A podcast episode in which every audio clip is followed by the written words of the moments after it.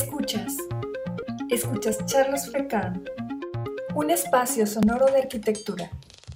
Comparte nuestro contenido a través de nuestras distintas redes sociales. Somos Frecan. Buenos días, buenas tardes, buenas noches, donde quiera que nos estés viendo o escuchando. Pierre de Coubertin, el padre de los Juegos Olímpicos de la era moderna, decía, lo mejor que tienen los sueños es que se pueden hacer realidad. Yo soy Verónica Zambrano Morales, secretaria de Gestión y Promoción Profesional de la Federación de Colegios de Arquitectos de la República Mexicana y les doy la más cordial bienvenida a este café arquitectura de la FECAR. En particular, a esta charla rumbo a los Juegos Olímpicos Tokio 2020 Tal vez algo que no habían escuchado es que durante los Juegos Olímpicos no solo se otorgaban medallas deportivas, sino también medallas de arte. Arquitectura, literatura, música, pintura y escultura eran premiadas en los Juegos Olímpicos. Desde la postura de nuestros invitados reviviremos esta etapa cultural y para ello tengo la grata compañía del maestro Carlos Manuel de Jesús Hernández Schaffler, presidente de la Academia Olímpica Mexicana.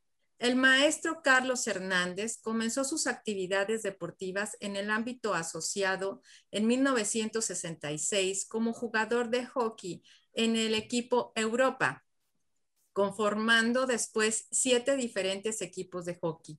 Ha sido secretario de prensa, secretario general y presidente de la Federación Mexicana de Hockey, secretario general del Consejo Directivo de la Confederación Deportiva Mexicana, presidente del Consejo de la Federación Panamericana de Hockey, director regional de desarrollo en México y Centroamérica de la Federación Panamericana de Hockey.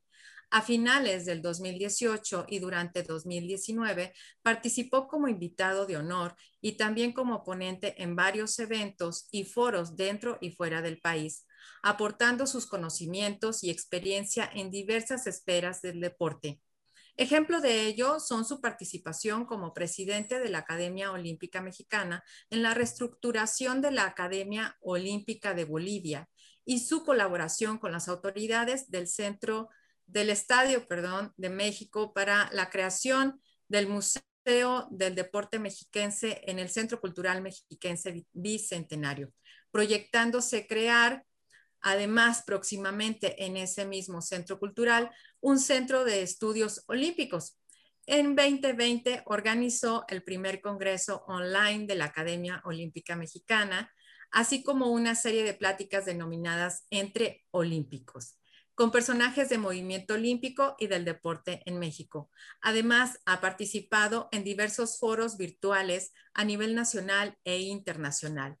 Cabe mencionar que todos los trabajos y cargos anteriormente referidos fueron y siguen siendo cumplidos de manera honorífica y como una contribución al desarrollo del deporte en México. Es un placer para mí recibirlo aquí con nosotros, maestro. Muy buenas tardes. Buenas tardes, muchas gracias y espero que esta plática cumpla con los objetivos para la que fue diseñada. Muchísimas gracias, maestro. También tengo el la grata compañía y para mí es un gran, un gran privilegio tenerlo aquí en sus 30 años porque anda de fiesta, al arquitecto Francisco González Pulido arquitecto egresado de la licenciatura de arquitectura en el Tecnológico de Monterrey, con una maestría en tecnologías de construcción y administración de proyectos en la Escuela de Diseño de Harvard, en el Massachusetts Institute of Technology, MAIT, y Harvard Business School, con una trayectoria de 30 años es el responsable de más de 30 importantes proyectos arquitectónicos y de infraestructura edificados en Norteamérica, Europa, Asia y el Medio Oriente. Guiado por la lógica, la intuición y la colaboración multidisciplinaria, su lista de proyectos van desde la escala del interior hasta grandes piezas de infraestructura de transporte. Entre los más representativos figuran los aeropuertos de Colonia en Alemania y Bangkok, Tailandia, el centro de convenciones de Doha, Qatar, o la Torre Japan Post en Tokio, Japón. Todos los anteriores durante su etapa al frente de Yan. Y más recientemente con su propia firma FGP Atelier, el Centro Financiero Internacional de Shanghái, el, estudio estadio perdón, de los Diablos Rojos en la Ciudad de México, el invernadero del Jardín Etnobotánico en Oaxaca, este último premiado como el edificio más sostenible de Norteamérica por el Architects Newspaper y nominado al Miss Van der Rohe Americans Prize, y la torre GICC en Guangzhou, China. El eje de su trabajo es el pensamiento científico. Aplica un método objetivo y funcional para diseñar sus proyectos a partir de las características climáticas, geográficas, culturales y tecnológicas de cada lugar. Sus proyectos se fundamentan en lo que él define como la belleza de lo funcional. Para celebrar su trayectoria, el Museo Metropolitano de Monterrey inauguró la exposición 30 años, 30 historias, 30 proyectos, la cual refleja su visión arquitectónica del arquitecto mexicano Francisco González Pulido, a quien le doy una grata bienvenida y a quien le agradezco mucho que me haya aceptado la invitación. Gracias, Vero, por la generosa introducción. Gracias, maestro, por acompañarnos hoy. Muy contento de estar con usted. Gracias. Pues estoy de manteles largos, rumbo a los Juegos Olímpicos Tokio 2020. Bueno, em, vamos a comenzar con una pequeña introducción que por ahí a veces nos olvidamos cómo es que iniciaron las Olimpiadas. Y Pierre de Coubertin, que es el padre de los Juegos Olímpicos de la era moderna, comienza a soñar con unir una extraordinaria competición a los deportistas de todo el mundo, bajo el signo de la unión y la hermandad, sin ánimo de lucro y solo por el deseo de conseguir la gloria. Competir por competir, ¿no? Como dice la frase de Ethelbert Talbot, lo importante no es vencer, sino participar. Y la idea de Cobertin parecía insensata y chocó con, con mucha incomprensión, pero lo intentó. Viajó por todo el mundo hablando de paz, que eso es algo que necesitamos bastante. Comprensión entre los hombres y de unión, mezclando todo con la palabra deporte. Al fin, en la última sesión del Congreso Internacional de Educación, de Educación Física, que se celebró en la Soborna de París el 26 de junio de, 1894, se decide instituir los Juegos Olímpicos. En esto, en el ir y venir de, de la organización de esta reunión para estar con ustedes, al momento que estaba platicando con el maestro Carlos, surge una pregunta muy interesante que por eso me gustaría hacérsela. ¿Cuál es la diferencia entre Olimpiadas y Juegos Olímpicos, maestro? Bueno, una Olimpiada es el periodo de cuatro años que transcurren entre unos Juegos Olímpicos y otros. Entonces, eh, eh, las Olimpiadas eran la manera que tenían los antiguos griegos de medir su tiempo. Y ellos no tenían la, en ese transcurrir histórico, no tenían la idea de que iban a ser Cristo y por lo tanto no podían medir su tiempo en antes o después de Cristo.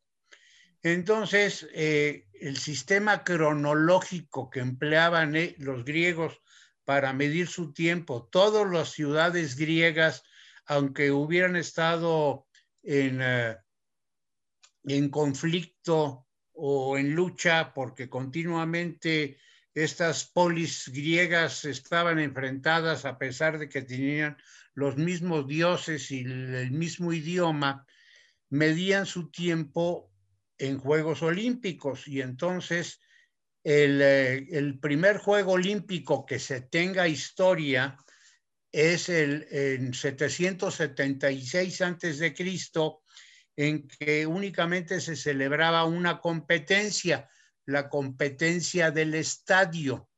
Y ese, esa competencia la ganó un habitante de Élide, una de las eh, ciudades-estado de Grecia, y entonces la Olimpiada, que es el tiempo que transcurrió entre los primeros Juegos Olímpicos y los segundos de la era antigua, llevaba eh, el nombre del vencedor de la carrera del estadio, Corebos en este caso. Entonces, eh, así databan sus tiempos los, griegos.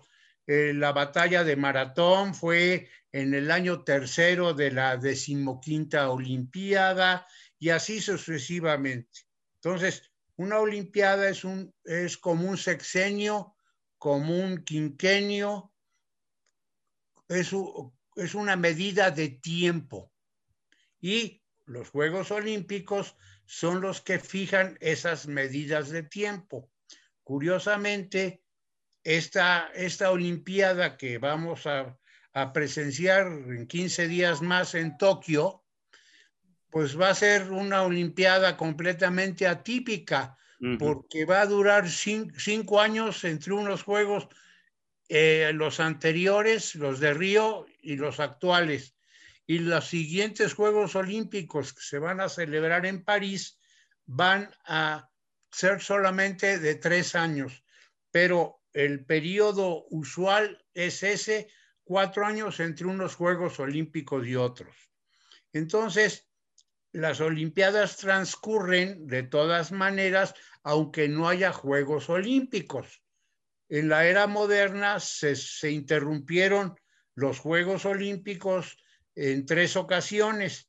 La primera en, en 1916 por la Primera Guerra Mundial y la segunda eh, y tercera ocasión en 1940 y en 1944 por la Segunda Guerra Mundial. Esa es la diferencia entre Juegos Olímpicos y Olimpiadas.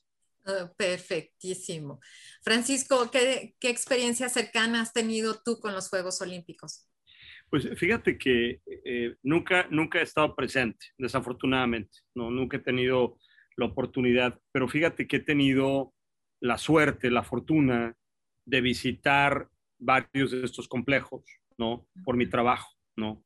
El, el, la, la, primera vez, bueno, evidentemente México es importantísimo y para mí México es uno de los grandes ejemplos, ¿no? Y no quiero entrar a territorios en los que no soy tan experto como el maestro, pero yo le tengo un cariño muy especial a México, a las Olimpiadas de México, no solo porque me parece que fueron de los, de los acercamientos a los Juegos Olímpicos más responsables en la historia desde el punto de vista sostenible se construyeron solamente siete edificios, ¿no? Para esos olímpicos. Y, eso me parece que es una lección que el mundo no ha, terminado de aprender y que México sentó un presente muy importante, ¿no? A mí me encantó que México, por ejemplo, se jugó en Acapulco, ¿no? Se jugó en Valle de Bravo, se jugó en Puebla, en Guadalajara, o sea, se utilizó esta infraestructura, se renovó infraestructura. Algo que me encanta es que la Arena México, imagínate qué recinto para hacer el box y como que el mundo no ha entendido eso, ¿no? Se han dedicado a construir estos complejos que son completamente, eh, son, bueno, un exceso en términos de dispendio de recursos y creo que con la excepción de Los Ángeles nunca han sido rentables, ¿no? O sea, terminan costando un dineral que no, no, no se puede recuperar. Entonces, México, bueno, desde niño, una, una relación muy fuerte, Imagínate el honor que es para mí regresar a hacer el Estado de los Diablos Rojos en el complejo de la Magdalena Michuca, ¿no? O sea, para mí esto fue un sueño en el contexto del edificio de Félix Candela, un, mi edificio favorito de México, punto, ¿no? O sea, e, esa relación, de hecho quiero decirte que la posición del Estadio de Diablos Rojos para mí estuvo muy alineada en, respetar ese eje, ¿no? Esa conexión con, con el edificio de Candela, tomarlo como un referente para posicionar el edificio. Entonces, México para mí es un referente extraordinario y, me encanta como el concepto de la Villa Olímpica, que por ejemplo sirvió para pagar muchos de los Juegos Olímpicos, o sea, hubo estrategias muy adelantadas que México realmente por su situación económica, política, lo que quieras, aplicó y que fueron muy innovadoras, ¿no? La primera vez que los Juegos Olímpicos se transmiten en televisión a color fue en México, eh, la transmisión satelital, ¿no? Por primera vez en la historia, o sea, hay un tema tecnológico que es fascinante de México. Mi segunda experiencia fue Barcelona, que yo estaba de estudiante en la Universidad de Navarra y entonces fui a visitar el complejo en construcción de Montjuic y, me encantó también, de alguna manera, el acercamiento a la reutilización de algunos espacios, ¿no? Hubo algunos edificios nuevos, muchos nuevos, la mayoría, pero el Gran Estadio Olímpico fue una, una renovación bastante completa, muy extensa, pero de alguna manera muy interesante, ¿no? También. Eh, ese, ese lo vi más en construcción, ¿no? Después, mi tercera experiencia fue eh, Berlín. Cuando estaba haciendo yo el Estadio de los Diablos Rojos, eh, yo tengo muchos amigos en Alemania porque hice muchos proyectos ahí. Yo trabajé en Alemania, bueno, en Alemania, de Estados Unidos, hice proyectos del 2000 al 2008 en Múnich, en Berlín, en, en Frankfurt, en muchas ciudades, ¿no? Entonces tengo grandes amigos y entre mis amigos hay consultores, eh, pues muy prominentes, ¿no? Y el que hizo la iluminación de la renovación del Estadio Olímpico, el estadio que hizo Hitler, ¿no? Eh, que es un estadio extraordinario, es muy bonito, hay que decirlo, y la renovación es muy buena. Eh, cuando estaba haciendo Diablos, yo traía un concepto de iluminación muy interesante, y entonces hablé con Michael, con mi amigo, y le dije, oye Michael, quiero invitarte a que me hagas la iluminación de Diablos. Y me dijo, Francisco, gracias, pero antes de que vaya yo a México, tienes que venir a Berlín, quiero llevarte al Estadio Olímpico y tú no te imaginas, Verónica, estaba yo en el centro, en el centro del estadio, en el campo, con un, con un teléfono celular, hablándole al que controla la iluminación del estadio y pidiéndole que hiciera cambios de iluminación para, para mí. O sea, me sentía yo, imagínate, ¿no? Oye, bájame la luz, préndeme esta, préndeme la otra, porque todo era entender la luz de ese estadio para traer una experiencia pues muy potente a México. ¿no? Es un estadio que me encanta. Yo corro maratones, entonces corrí el maratón de Berlín, que empieza ahí, termina ahí, es muy simbólico, es muy padrísimo entrar a ese estadio corriendo, es algo increíble. Luego, mi, mi, mi, mi cuarta experiencia fue Beijing. Y fíjate que para mí ese sí fue muy decepcionante, ¿no? Porque fue un dispendio.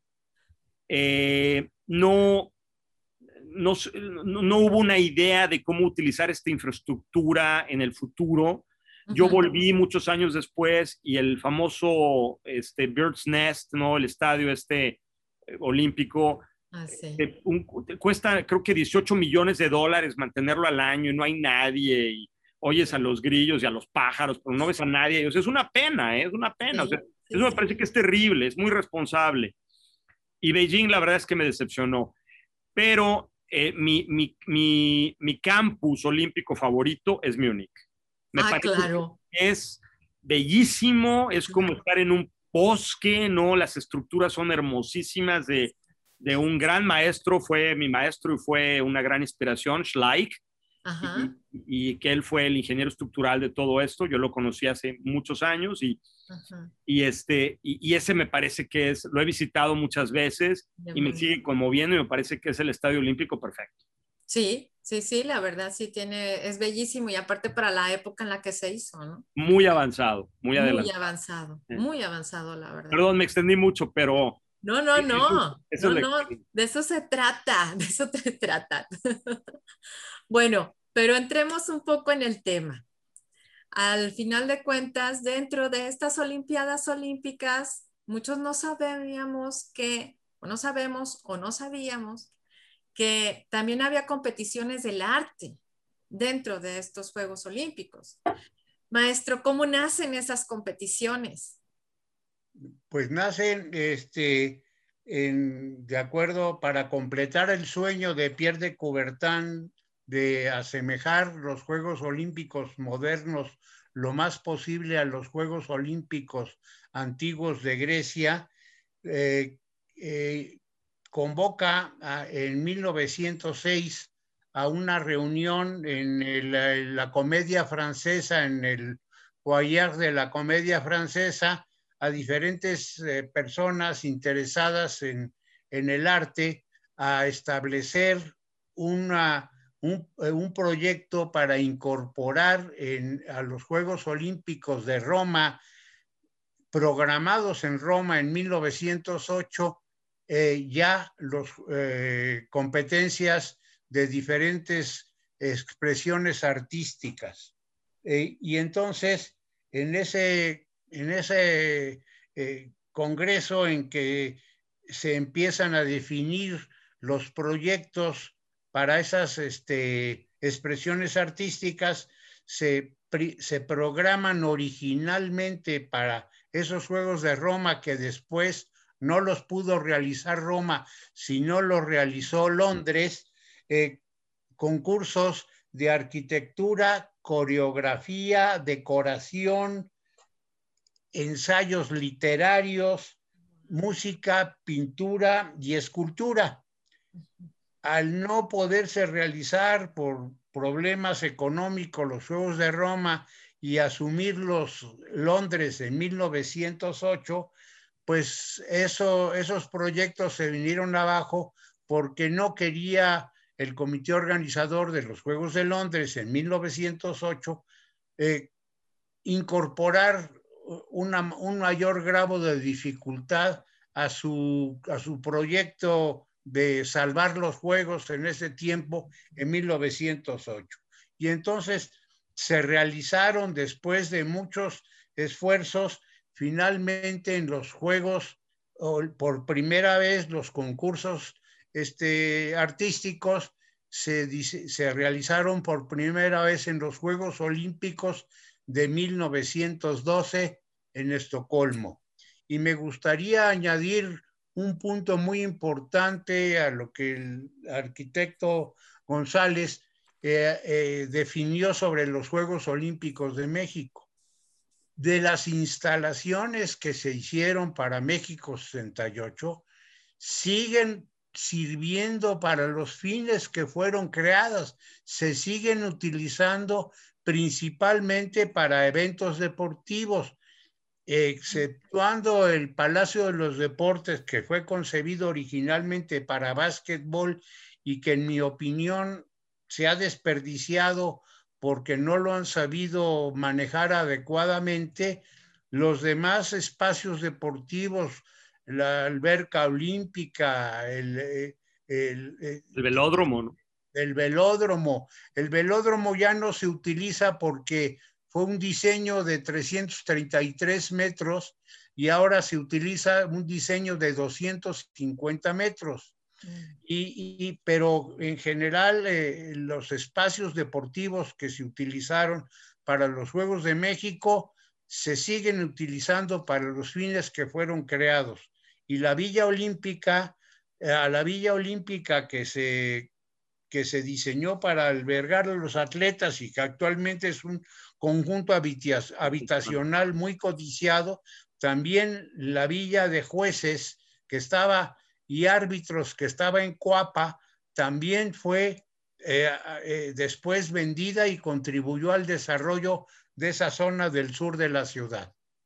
Entonces, sí, al final se logró en, 1912, en los Juegos de Estocolmo, realizar por fin la primera competencia de arte en, dentro de unos Juegos Olímpicos y se otorgaron las mismas medallas y los mismos premios que se otorgaban a los atletas en las competencias deportivas. Wow. Qué interesante, ¿no? Tener, imagínate, ser arquitecto. ¿Y hubo premiados arquitectos? Sí, sí. Sí, desde luego, el, el, el concurso de finalmente que se estableció en, en los Juegos de Estocolmo, se realizaron las siguientes competencias arquitectura, literatura, música, pintura y artes gráficas y escultura.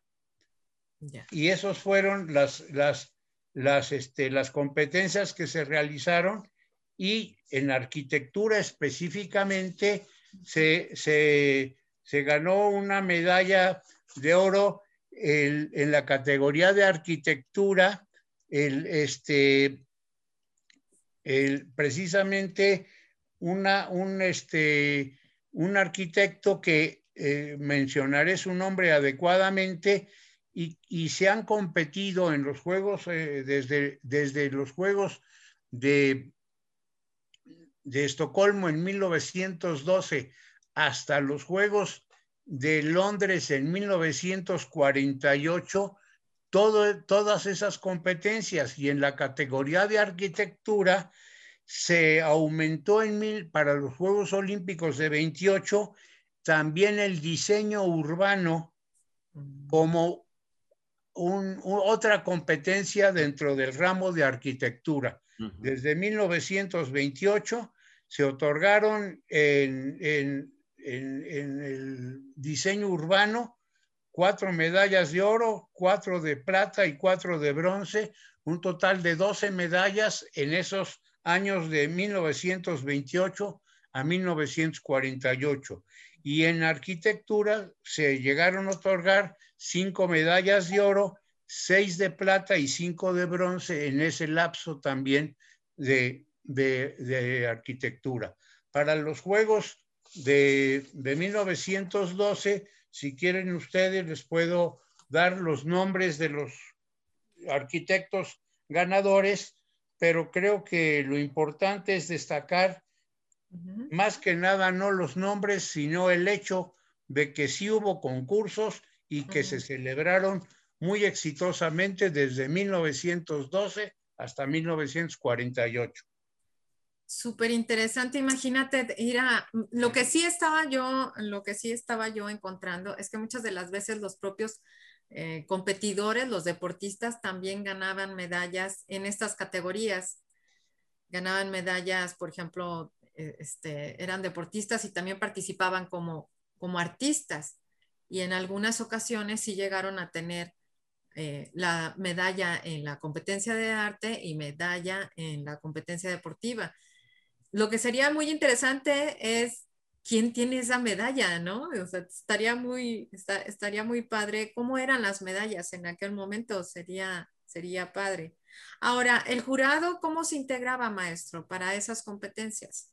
Bueno, eh, el, eh, el comité organizador llamaba a las personas más connotadas de los concursos a celebrarse del ámbito de, críticos quizás de arte o de destacadas personalidades en ese, en ese rubro, ya, llamaban a esas personas a integrarse en el, en el jurado que, que iba a otorgar los premios.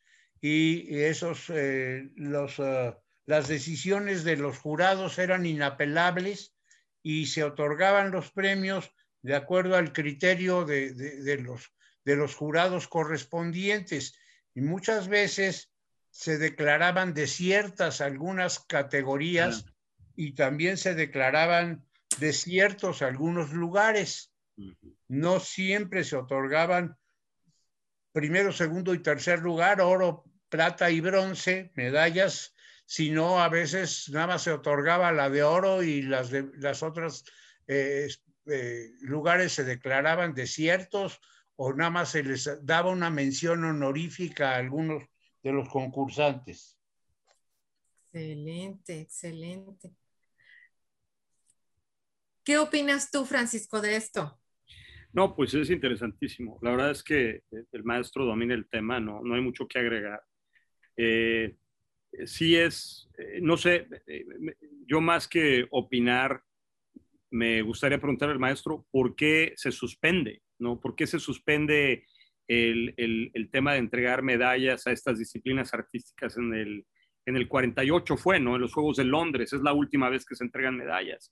Eso es algo que, que a mí pues, me, me, me, llena de curiosidad, sobre todo porque es un momento en el que la arquitectura eh, a nivel internacional empieza a tomar, eh, bueno, la arquitectura moderna, vamos a decir, ¿no? Eh, empieza a tener un rol muy importante, ¿no? Tienes, por ejemplo, el, gran complejo que, que, hace Kenzo Tange, creo que fueron las Olimpiadas del 64, ¿no, maestro? De 64 en Tokio. En Tokio, que, que, es, que es, una, es una composición extraordinaria de edificios, ¿no? Entonces me da curiosidad por qué se suspende, ¿no?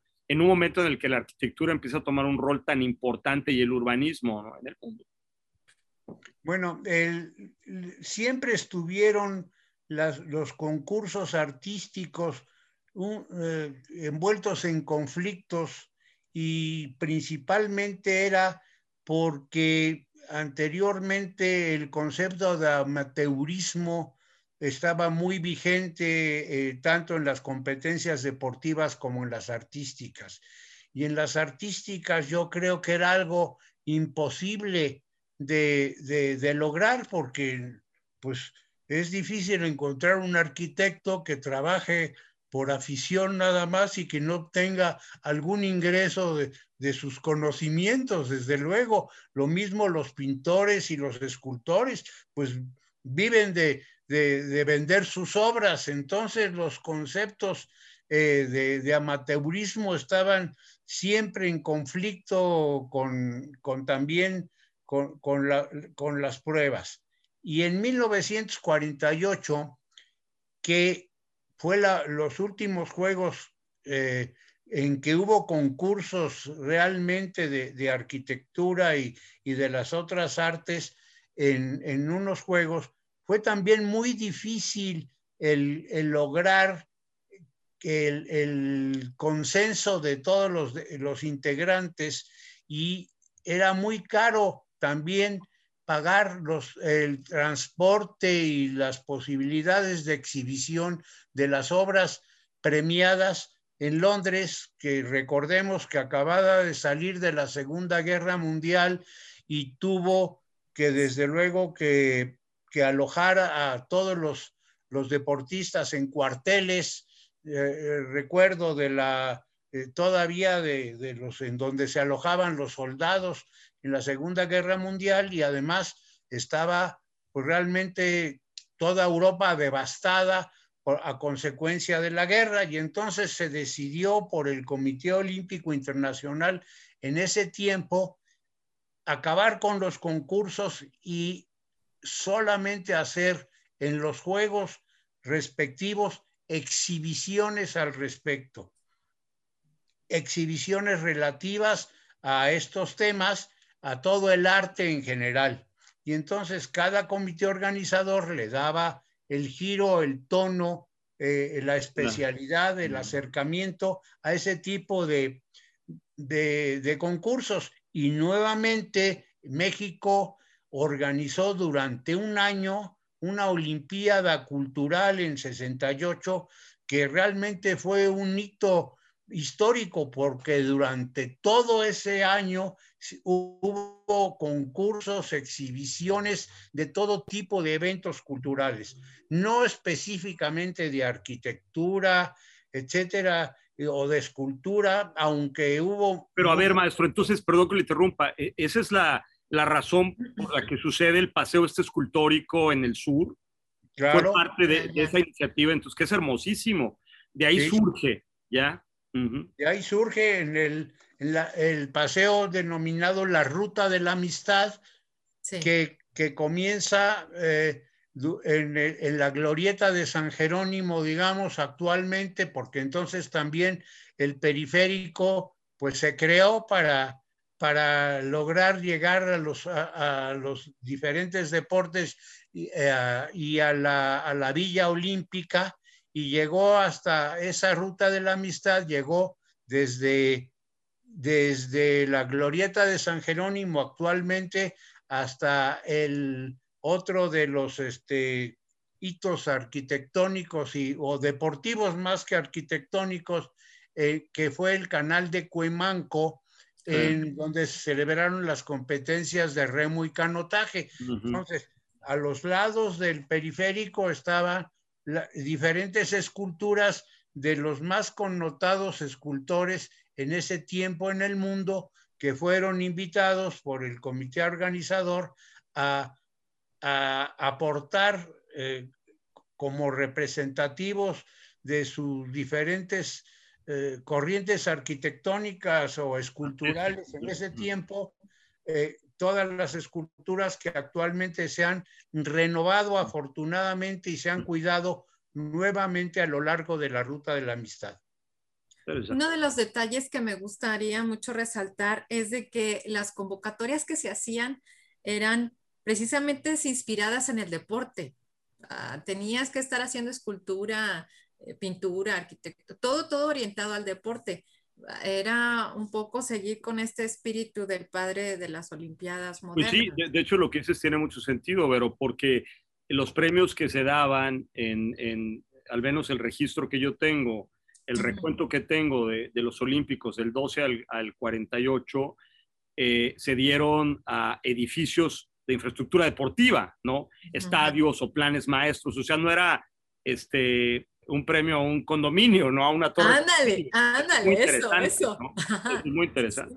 ¿eh? Sí, entonces como que todo tenía que ir dirigido al deporte. A ese tema. Mm. este, si era pintura o era hay unas esculturas muy bonitas, la verdad, esculturas muy hermosas que ganaron, eh, poemas también que, que, se hacían, o sea, todo era eh, siguiendo este espíritu por el que se organizaron los Juegos Olímpicos modernos. E, eso es una de las cosas que a mí me llama la atención y, y, es interesante también ver que ah, toda esta infraestructura que tiene que tener para dar cabida a ese objetivo original, que no es cualquier cosa, porque si, lo, si nos ponemos a ver el tiempo en el que se le da a México, México tuvo que desarrollarlo en muy pocos meses. Dos años, ¿no? En dos años desarrollaron todo. Cuando generalmente tienes cuatro. Bueno, normalmente se otorgan actualmente siete años.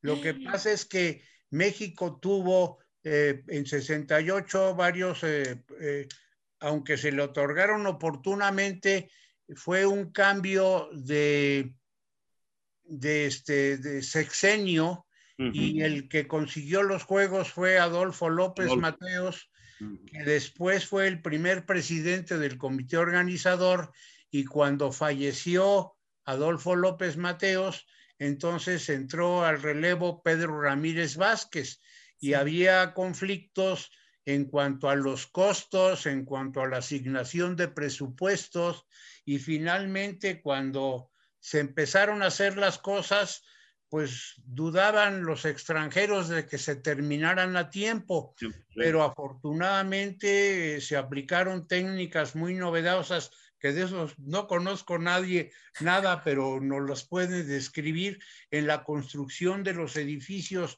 respectivos que fueron, que significaron eh, soluciones arquitectónicas o, de, de, construcción muy novedosas para ese tiempo y que se aplicaron con éxito en los juegos.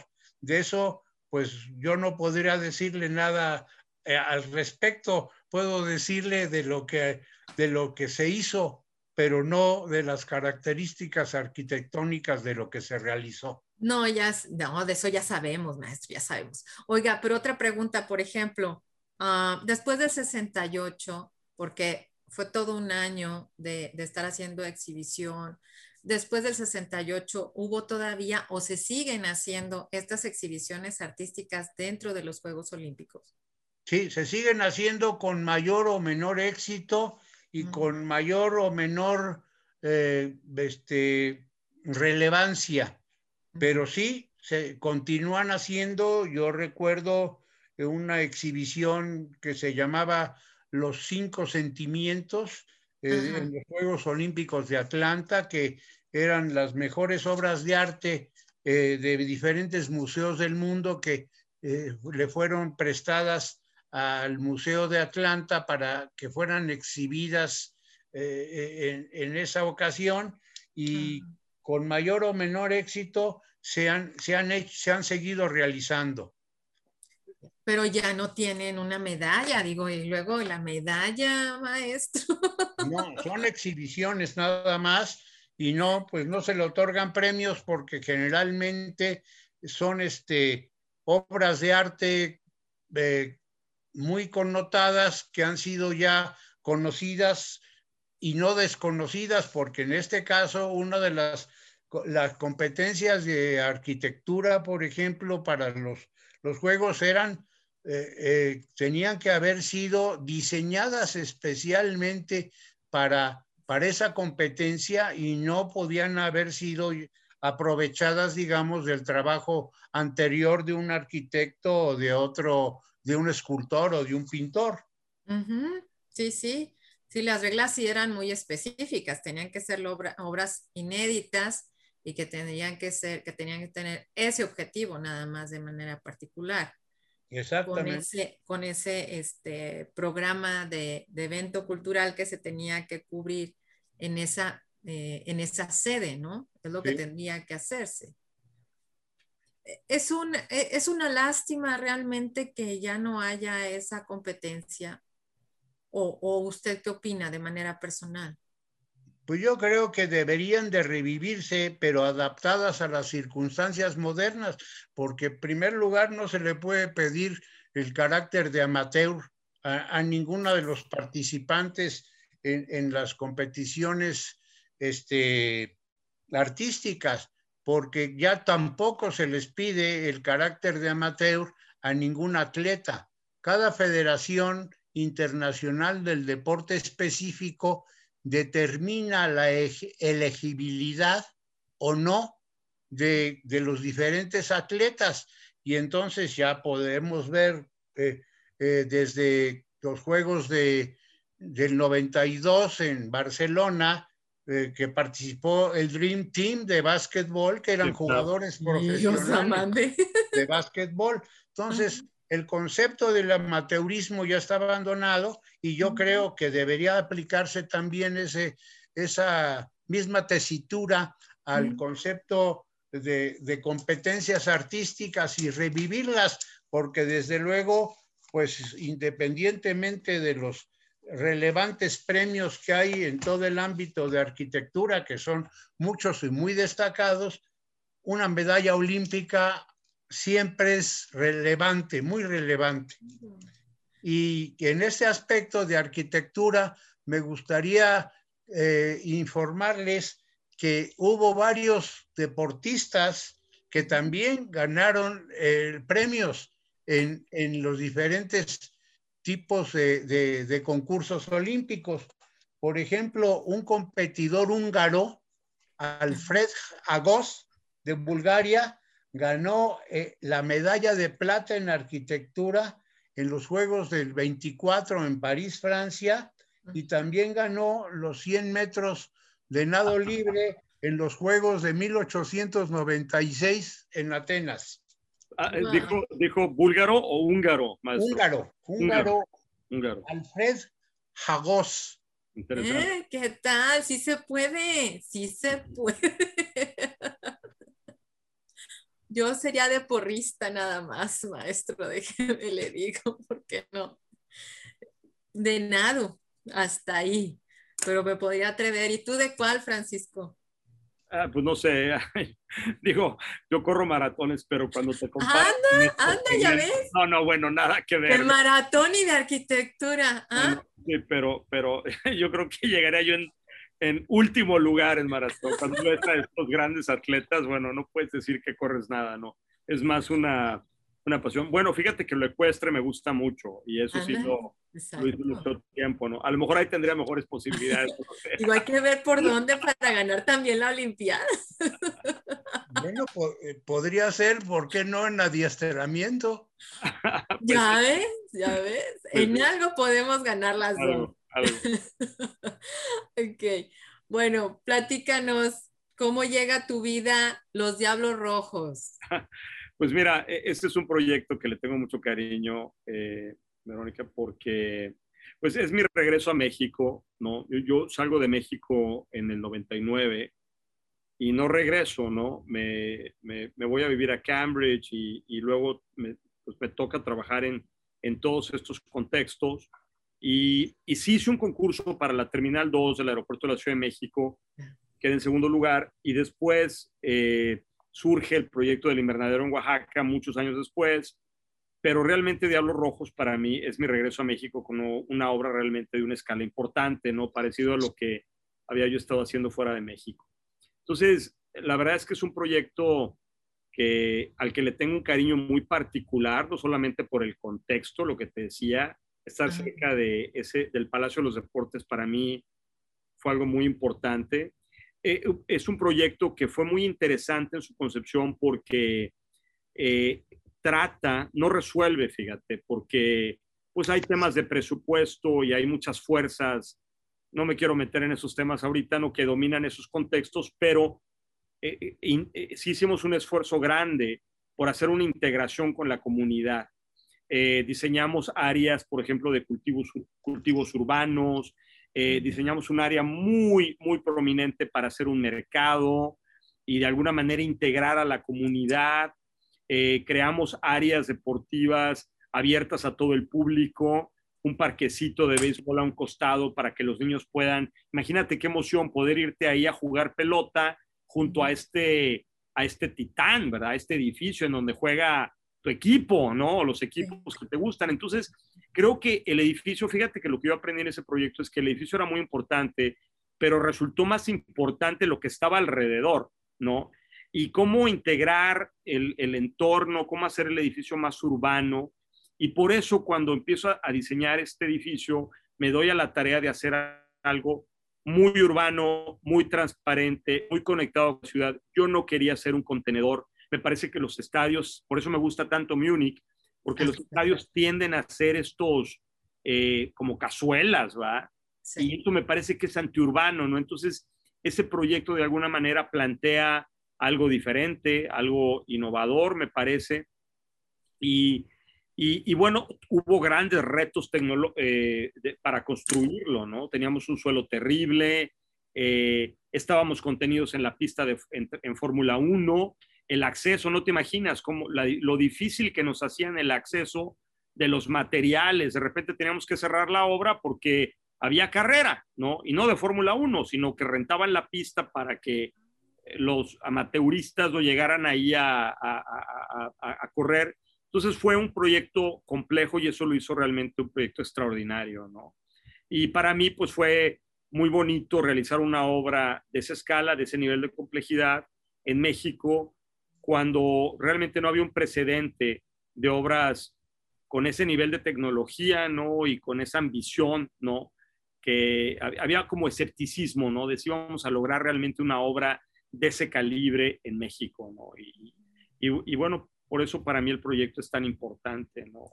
Hay una cosa súper importante también dentro de mis notas que es la afición, esos seguidores, tanto en los Juegos Olímpicos como por eso pongo un ejemplo de manera particular como es el estadio de los Diablos Rojos, porque tú lo viviste con la afición. Fue increíble, no, no lo sabes, pero cuando presentamos el proyecto en el Palacio de Gobierno, este, se hizo una presentación en el, en el patio ¿no? central del Palacio de Gobierno.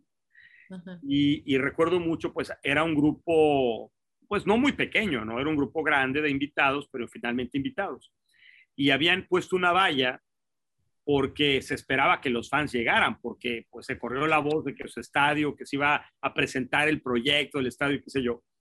Y recuerdo tanto que cuando se abre la valla, una emoción, llegaban y se tomaban, cogían el teléfono, ya sabes así, y se ponían junto a la maqueta y se tomaban el selfie, ¿no? Sí, claro. Y para mí eso fue muy emotivo, porque, porque entendí la responsabilidad que tenía enfrente también, ¿no? De responder a una afición que lo veían como su casa, su territorio, ¿no? La casa de su equipo. Y entonces, cuando llega el día de la inauguración y te das cuenta cómo la afición responde al edificio, bueno, no hay nada más gratificante.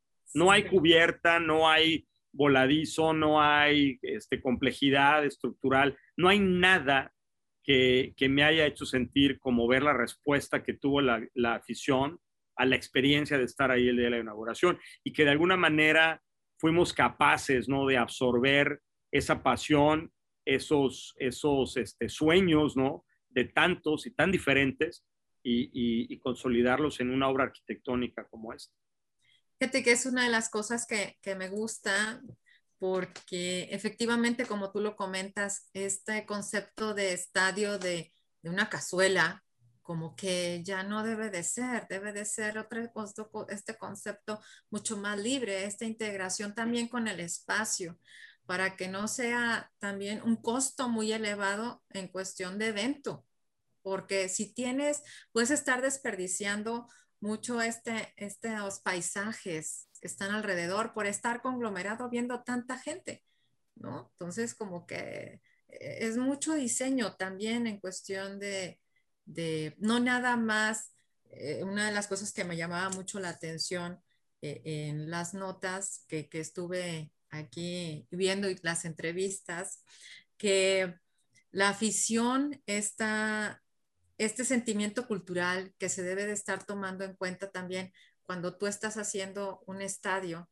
o, un edificio o el proyecto o la Villa Olímpica o el área donde van a estar, tiene que estar también pensado por esta gente, por estas fans, podría decirse, por estos seguidores de, de estas competencias de manera particular. Entonces, el, el juego no debe de estarse viendo nada más como un punto de un ingreso económico o donde nada más la gente se va a reunir, sino también qué experiencias va a estar experimentando, ¿no? O sea, qué va a estar sintiendo la gente que va a estar ahí compartiendo. Y el que la gente vaya y diga, yo nada más, a lo mejor me voy a ir a tomar la cerveza, pero me lo voy a pasar padre porque voy a ver la iluminación, voy a ver este, este paisaje, este atardecer simplemente, porque ahora sí lo veo y antes no lo veía. Sí, claro. Fíjate que estás tocando un tema muy interesante y no me quiero extender en esto, pero para hacer una reflexión. Fíjate que estaba yo diseñando una sala de conciertos en Alemania, en Bonn, con motivo del natalicio de Beethoven, ¿no? Ya.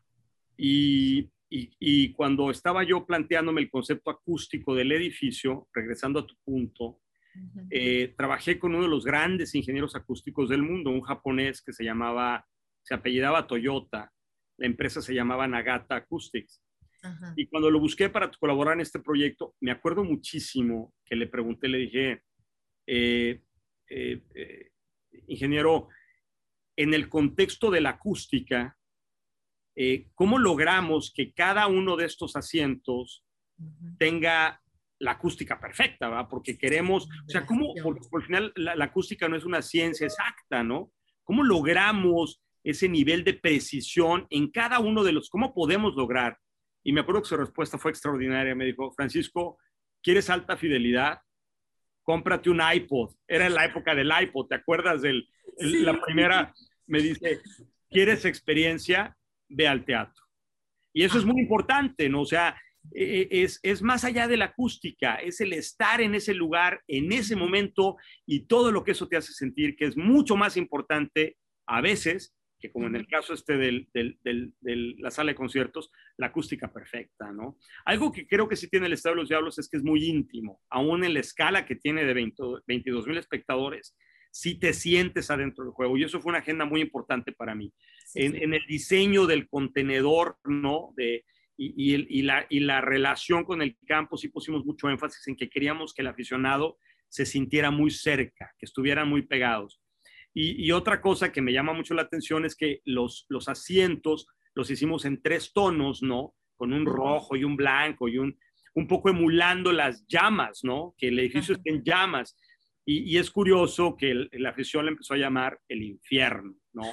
Y eso es padrísimo. O sea, ya cuando el arquitecto le puede poner mil nombres a su edificio y todos valen gorro, ¿no? A nadie le importa. Pero cuando la afición lo abraza y lo bautiza, ese es el nombre del estadio, ¿no? Es exactamente, porque ya se, ya se, posesionó del claro. claro, claro. Y eso viene como resultado de la experiencia, ¿no? Se conectaron con el edificio.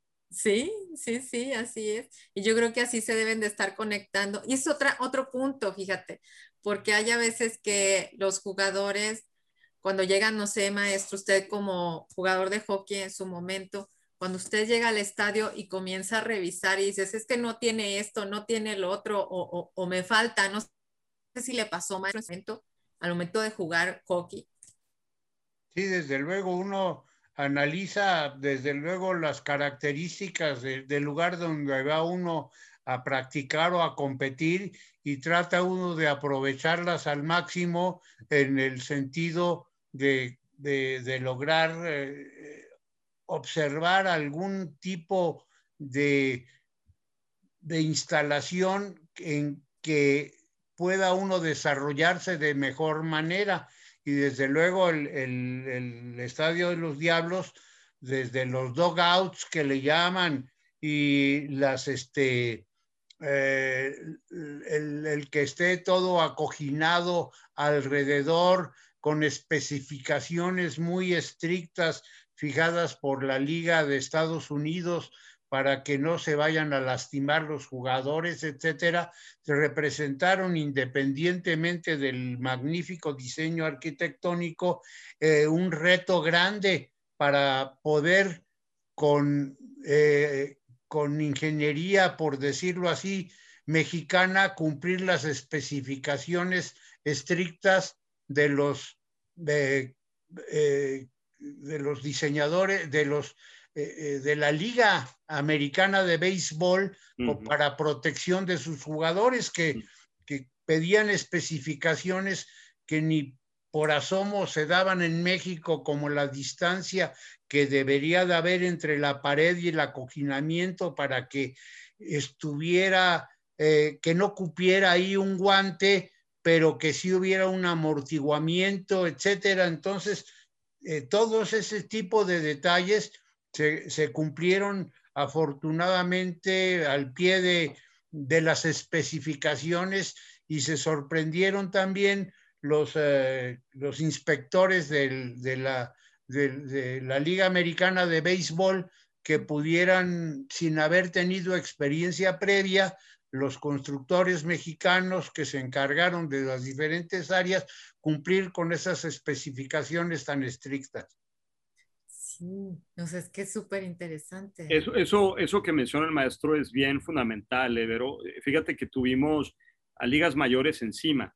O sea, nos dieron una lista de especificaciones, así tal justo como lo mencionó el maestro, de lo que teníamos que hacer para que los equipos de ligas mayores pudieran venir a jugar a México. O sea, teníamos que cumplir con esos requisitos.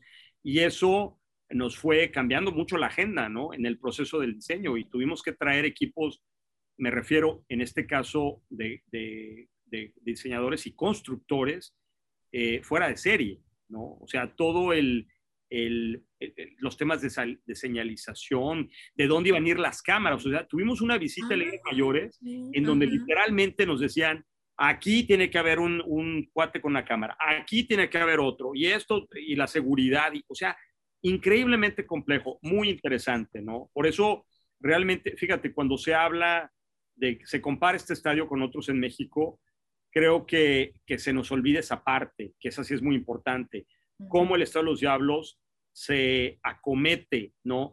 A cumplir con una agenda tan estricta, tan específica eh, y tan restringida en algunos casos eh, con la tecnología que tenemos en México, ¿no? Que es lo que decía el maestro, ¿no? se logra extraordinariamente bien, ¿no? Y eso va más allá del diseño del arquitecto, ¿eh? O sea, a mí, a mí de repente me, me pues no me molesta, pero me da mucha risa, más que me molesta, cuando los arquitectos dicen, es que yo hice este edificio.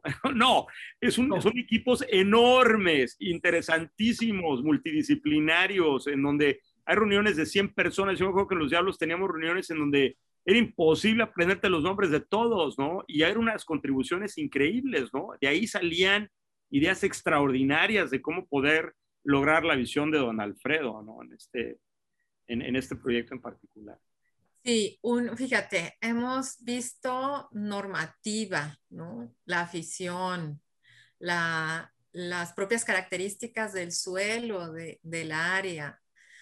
Son muchas, muchas cosas que intervienen para que al final de cuentas una persona vaya y juegue y haga clic, Sí, claro. Haga clic en el espacio y diga, oh, yo quiero volver a venir a ver esto, ¿no? Es como si fueras a un espectáculo. Yo me muevo más con la cuestión de la música y, yo te entendía muy bien en esto, porque de hecho mi hermana ahorita está en Viena, ahorita que dijiste Beethoven, sí. porque ella es así como que, ah, es el gurú, ¿no? De la música de Beethoven. Y, me he movido más con esto de, del arte precisamente, porque muchas de las veces, yo, tú, tocaste un tema, eh, las especializaciones. A veces no contemplamos las especializaciones y estamos ocasionando problemas dentro de, de los eventos o dentro de estas actividades, dentro de los espacios. una de las cosas que, que, lo vemos también es con los escenarios. Es que con este golpeteo tenemos que tener mucho cuidado porque el, el, la persona, el artista puede lastimarse si no ponemos también ciertas características, ciertas maderas, cierto todo esto, las acústicas, si no llega el sonido al que debe de llegar o si en algún momento hay un rebote en un punto. es, todo un arte.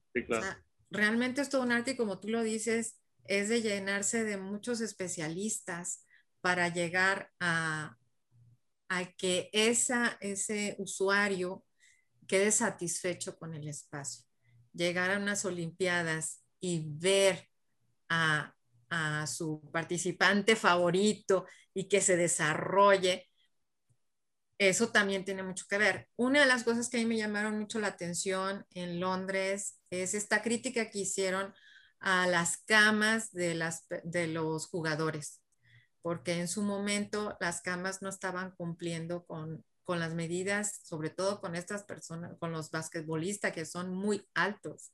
Pues las camas eran muy chicas para los, los jugadores.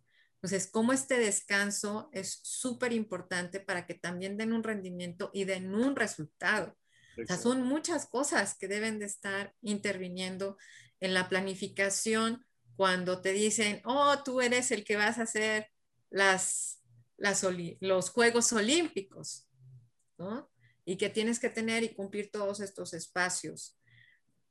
Pues algo que quieran contribuir para concluir. Es, una plática riquísima, pero yo les prometí una hora porque sé que están muy ocupados y, hemos transitado por, por el antes de, la, de los Juegos Olímpicos, por toda esta infraestructura, por las Olimpiadas, no, perdón, las Olimpiadas, no, maestro, regáñeme, por, estos concursos de, del arte, exhibiciones de arte, porque me, me, gustó, a mí me gusta aprender, maestro, y, qué padre que, que, podamos estar en esto. Frey, Frey Otto, yo admiro mucho también a Frey Otto. Es así. Fue premio Pritzker también. Claro. Sí, sí, fíjate que yo, yo trabajo mucho con su sucesor. Es un gran amigo, es un gran ingeniero, y él es el ingeniero que me traigo. Yo diseñé la estructura de los diablos. Yo tengo background en ingeniería estructural también. Entonces yo hice el diseño conceptual de la estructura de, de, la cubierta de diablos, pero me traje a Werner Sobeck, que es este alemán de Stuttgart, a hacer el desarrollo de la ingeniería, ¿no? Y él, fíjate que él es el que toma o bueno, toma la batuta del el Instituto de, Estructuras Ligeras que fundó Freyotto, lo toma Werner. Entonces, este, sí, es, es, un, es, fue un gran maestro, un gran, gran maestro, ¿no? Y, que influenció rotundamente la arquitectura de los grandes claros, vamos a llamarle así, no solamente en, en estadios, pero en, en este, centros de convenciones, aeropuertos, o sea, eh, de, él surgen muchas de las ideas modernas y de los conceptos modernos que utilizamos para salvar grandes claros en, edificios muy, muy, muy grandes. Y aparte este laboratorio que tenía de las burbujas, súper interesante, ¿no? O sea, ¿qué dices tú? Bueno, ¿cómo? si tú lo puedes hacer aquí en chiquito, pues lo puedes hacer allá. Pero primero lógralo, lógralo aquí para que luego lo puedas hacer. Y, y, ese, ese estadio a mí me gusta mucho de Freyot. Sí, claro. premio Pritzker también. ¿Con qué concluimos? Regresamos, vamos a convocar las, los concursos de arte. Sí. Muy bien, sería muy interesante que se, eh, que se retomara esta magnífica idea porque realmente el, el deporte, eh, como decía Ortega y Gasset, es una manifestación de la cultura también. Y entonces debe de considerarse las otras partes de la cultura, como estas de las que hemos hablado, como parte integral de, del desarrollo humano. Entonces sí, sería muy interesante, complicado, pero es un reto interesante que debe de asumirse para poder llegar a este, a realizar nuevamente este sueño que se puede cumplir, como lo decía Coubertin y usted lo mencionó al principio de esta plática tan interesante, tan agradable, tan fluida y tan fácil de llevar. Ay, gracias, gracias, maestro. Francisco.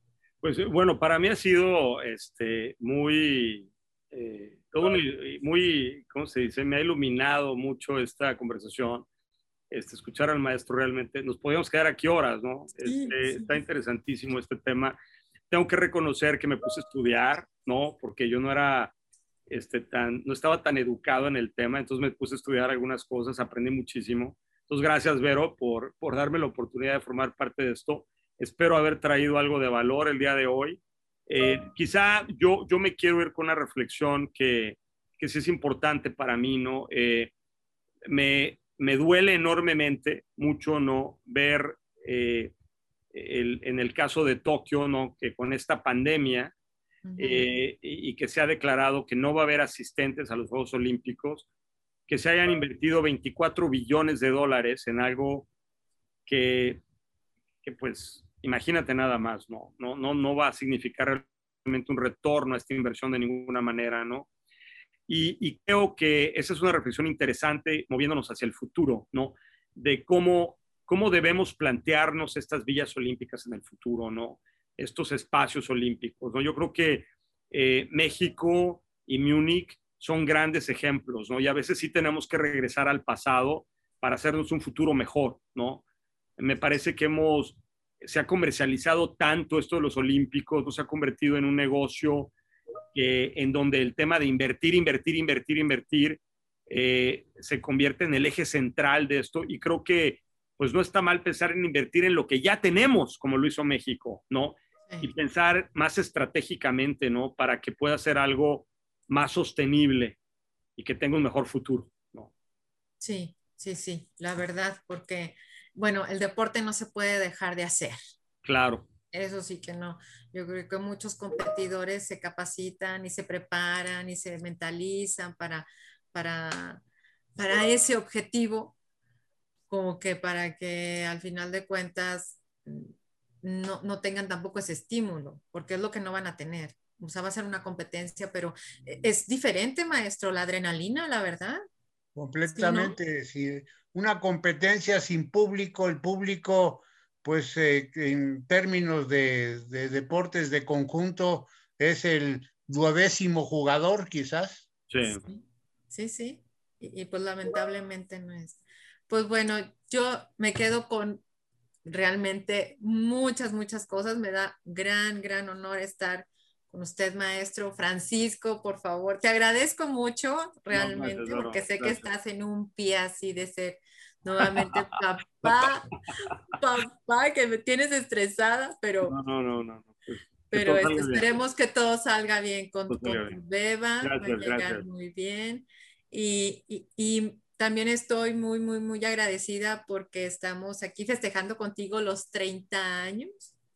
Vas a ver que voy a ir a la exposición. Sí, hombre, date una vuelta, maestro, está invitado. Fíjate que esto surge como, como invitación de Monterrey para mí fue muy bonito regresar a una ciudad que quiero tanto, en donde estudié, este, a, presentar una sección de, de, 30 proyectos que pues no es cronológico, están más conectados con la idea de utilizar menos y menos y menos para hacer más. Entonces, creo que vale la pena darse una vuelta. Ojalá puedan ir. Sí, claro que sí. Vas a ver que sí. Pues yo les agradezco. Gracias otra vez, pero gracias, maestro. Un placer. Realmente fue un placer poder dialogar con usted y, espero que tengamos un reprise próximamente. Ojalá, ojalá, ojalá, maestro. es un placer, ¿verdad? y cuando vengas a México también avisa. Un placer y un honor. Sí, claro que sí. Claro que sí. Ok. Muy bien. Agradezco infinitamente el haber compartido con nosotros sus conocimientos y su tiempo. De igual manera, agradecemos a todos nuestros seguidores en nuestras redes sociales, FECAR, Facebook, Instagram y Twitter. Mi nombre es Verónica Zambrano, secretaria de Gestión y Promoción Profesional de la Federación de Colegios de Arquitectos y esto fue Café Arquitectura. Hasta la próxima. Charlos FECAN, un espacio sonoro de arquitectura. Somos FECAN.